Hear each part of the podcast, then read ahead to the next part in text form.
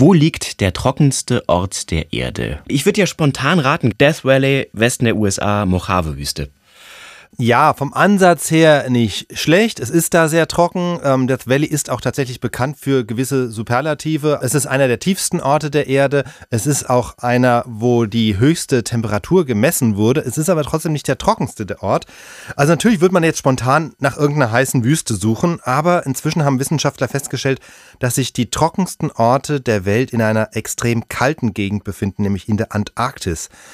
Also, wenn man auf eine Weltkarte guckt, dann ist die Antarktis ja meist durch so eine große weiße Fläche dargestellt und dann denkt man natürlich sofort, ah ja, da ist überall liegen dicke große Eispanzer drauf. In Wahrheit gibt es aber auf der Antarktis auch 4000 Meter hohe Gebirge, die nicht nur aus dem Eis zum Teil rausragen, einzelne Gipfel, sondern in denen ganze Täler komplett eisfrei sind und das offenbar seit Millionen von Jahren. Da ist es zwar eiskalt, bis zu minus 50 Grad in den Tälern, bis zu minus 70 Grad oben auf dem Bergrücken, aber die Luft ist trotzdem so trocken, dass man Jahrzehnte vielleicht noch länger warten kann. Man hat es einfach noch nicht beobachtet, bis da mal ein Schneeflöckchen fällt. Und seitdem das bekannt ist, wie extrem trocken es da ist, da interessieren sich dann auch die Astronomen dafür, aber auch die Raumfahrtinstitutionen.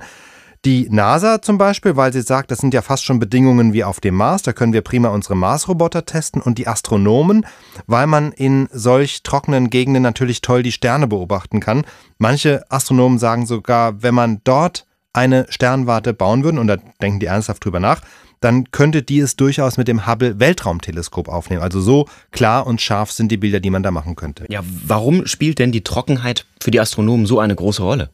Die spielt eine zentrale Rolle, weil je feuchter die Luft ist, desto sozusagen getrübter ist der Blick. Also bisher galt die Atacama-Wüste in Chile als der optimale Platz, galt früher als der trockenste Ort der Erde. Und deshalb stehen da ja heute in der Atacama-Wüste große Sternwarten. Aber jetzt weiß man eben, die Trockentäler in der Antarktis, die toppen die Atacama-Wüste noch einmal in Bezug auf die Trockenheit.